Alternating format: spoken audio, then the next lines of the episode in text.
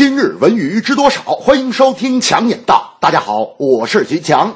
纪录片行业顶级 IP，耗数年斥巨资，用一丝不苟的态度记录最真实的画面，将自然之美、地球之美完美的呈现。腾讯视频与 BBC 联合出品的自然类题材顶级纪录片《地球脉动二》于本周双平台同步上线，并在腾讯视频全网独播。此次腾讯视频深度参与了纪录片的策划、拍摄、播出一系列过程，意在借此机会为中国纪录片的未来发展提供一个开放性、国际化的平台。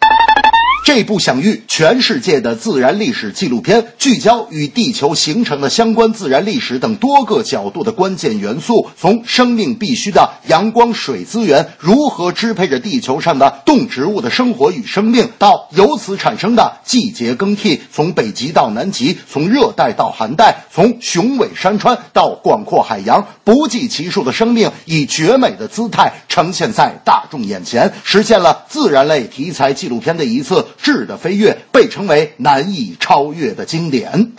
大明对自然科学就欠缺点认识。小的时候，初中化学课上，老师指着化学元素周期表问：“那是什么？”全班鸦雀无声。老师说：“我可点名了啊！”大明起来回答：“那是什么？”大明站起来说：“老师，你有没有听过一首歌曲？歌曲是这样唱的：那是一条神奇的天路。”哎。近日，在昆明进行的2016赛季中超联赛颁奖仪式上，来自河南建业的李晓明成为了今年中超联赛的最佳新人，避免了上赛季最佳新人空缺的尴尬。其实，这样的结果事先就可以预料，因为根据数据统计，95年1月以后出生的球员只有李晓明和河北华夏幸福队的高准翼二人出场时间累计超过一千分钟。从最佳新人评选中，我们可以发现，中超联赛年轻本土球员。生存空间被进一步压缩。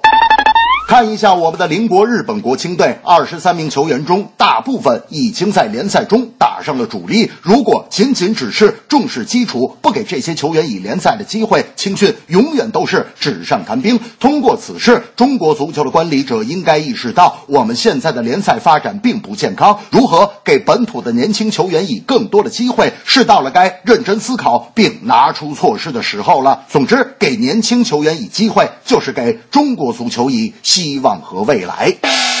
有一次，我和大明踢球踢得正起兴，一位老大娘走进球场，拿起草地上少半瓶矿泉水递给大明，说：“小伙子，休息一下吧，剧烈运动要多喝水。”大明笑着说：“呵呵，谢谢大妈。没想到您这么大岁数还喜欢足球。”老大娘说：“哎呦，我可不是喜欢足球，你快喝，喝完之后啊，把那矿泉水瓶子。给我。”这正是《地球脉动》纪录片，自然生命好呈现，联赛梯队来建设，锻炼本土新球员。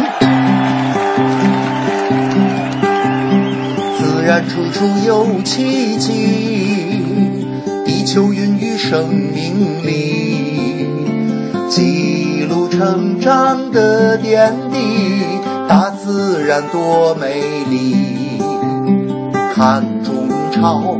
新人少，生存空间太糟糕。多些机会踢中超，本土球员来制造。